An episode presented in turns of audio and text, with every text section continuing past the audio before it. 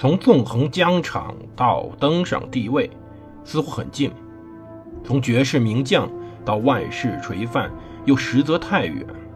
把手中的权杖换成头上的皇冠，要经历多少勾心斗角、纵横捭阖，乃至腥风血雨？请收听蒙头读书的《拿破仑传》。欢迎大家收听蒙头读书。大家好，我是胡蒙，这里是《拿破仑传》。我们接着上回讲故事。我们上回讲到哪儿呢？讲到当时拿破仑回到巴黎，在认真的关注他最喜欢的一些艺术品。所以，当他回到巴黎，关心这种艺术品的同时，正在进行一个非常重要的事情。他的兄弟约瑟夫在亚眠市，也就今天德意志的亚眠市市政厅，在谈一个非常重要的协议，也就之前已经完成的英法合约的最终版本。当时这个谈判呢，持续了长达六个月，到一八零二年三月二十五号，其实就从一八零一年就开始谈，到一八零二年三月二十五号。双方终于在亚眠市政厅签署合约，这是著名的亚眠合约。法国盟友和西班牙以及荷兰也参与了签约。谈判内容包括了福克兰群岛，也就是今天的马尔维纳斯群岛，就是后来马岛战争的爆发地；捕鲸业、白白里海盗、国旗在公海上所受的敬礼等等等等。在双方谈判期间，英法继续保持敌对态势。英国人和法国人双方根本都互不信任，然后谈判呢是根本没办法的。英国呢提出想封波旁王公为马耳他圣约翰骑士团大头领，这一条更是加重了当时的信任危机。你想想，法国公众怎么会容忍一个波旁王朝的人在那当官呢？尤其是在离法国不太远的地方。尤其是在离法国不太远，并且扼守着整个东西地中海连接处的地方，但是法国公众还是比较高兴的，因为这时候终于让大家感到有一个平衡、有一个和平的环境了。他们甚至画了幅画，画了幅彩色版画，里有天使，还有带着月桂树叶的法国最伟大的平定者拿破仑的半身像，画上还有题诗。说到举世皆敬，法兰西的英雄，他是战争之神，他是和平天使。拿破仑这个战争的熟练手变成了一个和平天使，可见有时候打仗确实能维持一段的和平。当时六月二十六号，拿破仑和土耳其人又签了合约，把恰纳哈拉莱海峡纳入法国贸易路线。人们更相信这个东西可以带来和平，战争确实可以为法国谋取福利。亚棉合约主要的内容呢，跟先行的协定我们前两期讲的差不多。英国承诺放弃本地治理，并且在批准条约后三个月撤离马耳他岛，宣告该岛为自由港。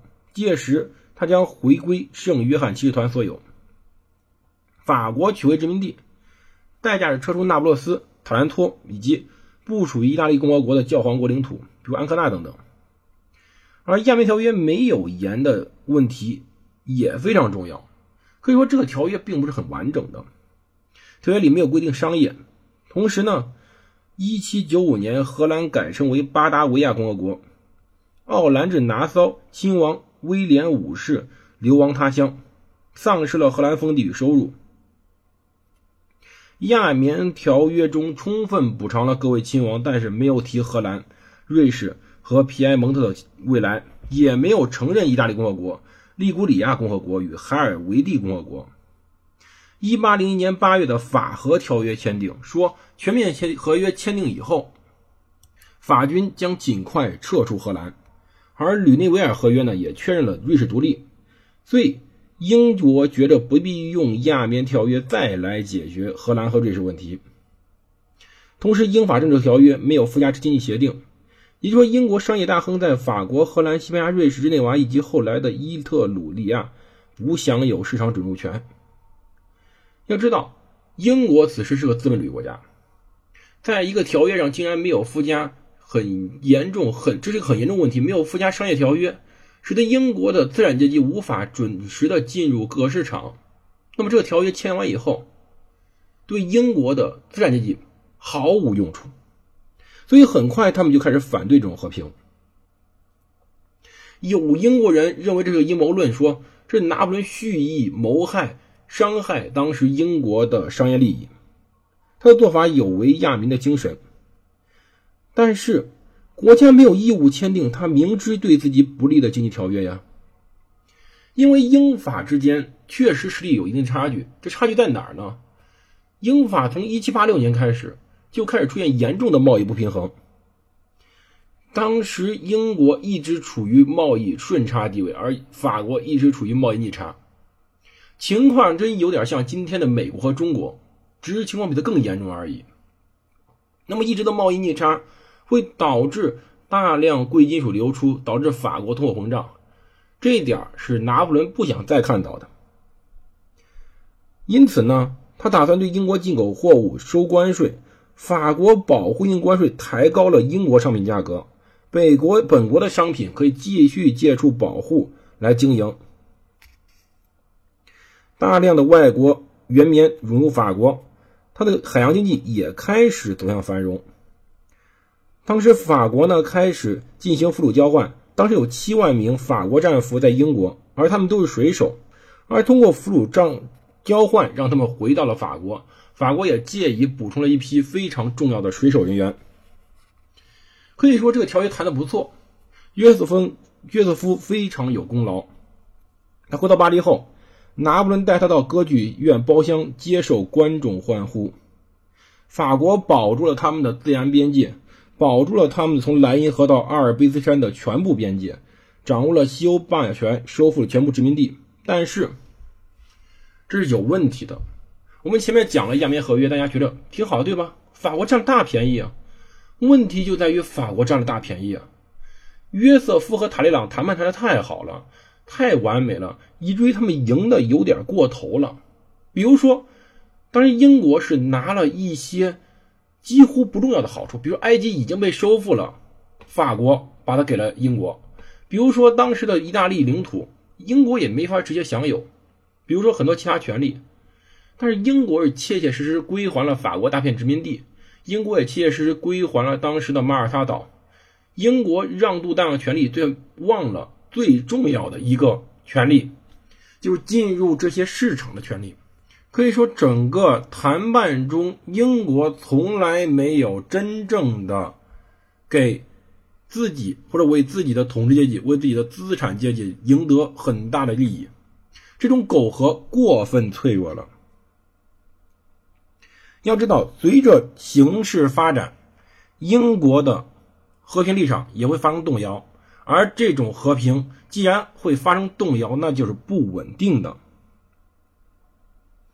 因为当时整个的形势不利于英国，所以在1803年3月，教皇任命意大利贵族乔瓦尼·巴蒂斯塔·托马西为圣约翰骑士团大头领，但英国不承认他的地位，把他赶到西西里岛。三个月之内，尚没有到期，法军就已经完全撤离了条约的载明的占领地。但英国拖拖拉拉，不肯从本地治治理和马耳他岛撤军，原因是他们担心法俄正在准备瓜分奥斯曼帝国。这当然是个非常愚蠢的事情。俄罗斯对于土耳其人一直有意有想法，但是法国人为什么占土耳其人的地方呢？直到一八一六年，其实法国英军都没有从本地这里撤出。要知道，亚美条约签订后，大概有五千多名英国人来到巴黎，他们开始看各种的藏品，去王家宫殿逛逛，和朋友重修旧好。英国来客都想见拿破仑，至少瞥上一眼。拿破仑呢也都得帮忙，经常开宴会招待这些英国人。拿破仑此时正在展现他作为一位获胜者的优点。而英国呢，一些激进分子和辉格党人也崇拜拿破仑，甚至到滑铁卢之战时，这英国的崇拜之情也毫无减少。到后来当首相的墨尔本勋爵读大学时，曾经为拿破仑写颂诗，祭词的一个鼻烟盒上刻有他的肖像。拜伦为欧洲大陆之旅定做了和他一模一样的车子，等等等等。非常多人拿拿破仑作为一个偶像，而且当时拿破仑也乐得承认这一点，他竟然开始准备派间谍渗入英国，而拿破仑为什么要进入英国呢？他惦记哪儿？惦记爱尔兰。他希望能制定有关爱尔兰港口的计划，但是这些成事情并不算很成功。多年后，一名英国人告诉拿破仑说，有人认为此事导致英国政府不相信他的和平诚意。拿破仑说：“哎，那没必要。英格兰和爱尔兰港口都不是秘密，刺探行动是否成功不是重点，这种事儿根本就不该发生。当然。”这种事儿被认为是敌对行为也正常，但拿破仑确实是为以后可能的战争开始埋下伏笔。因为要说英国和法国之间的很多东西完全不可调和，比如说他们将来的命运、他们将来的路线、他们将来该如何进行竞争，以及英国希望从法国市场上分到很大的一杯羹。这点都不可调和，所以英法再开战是迟早的事情。而回回过头来说，拿破仑当了这么长时间，是不是有其他想法呢？也有啊。我们说了，拿破仑主宰的开倒车，拿破仑希望可以恢复当时以后可能有可能在法国建立君主制度。他究竟怎么一步一步获得王冠？我们下期开始讲拿破仑。怎么更好的把握权力？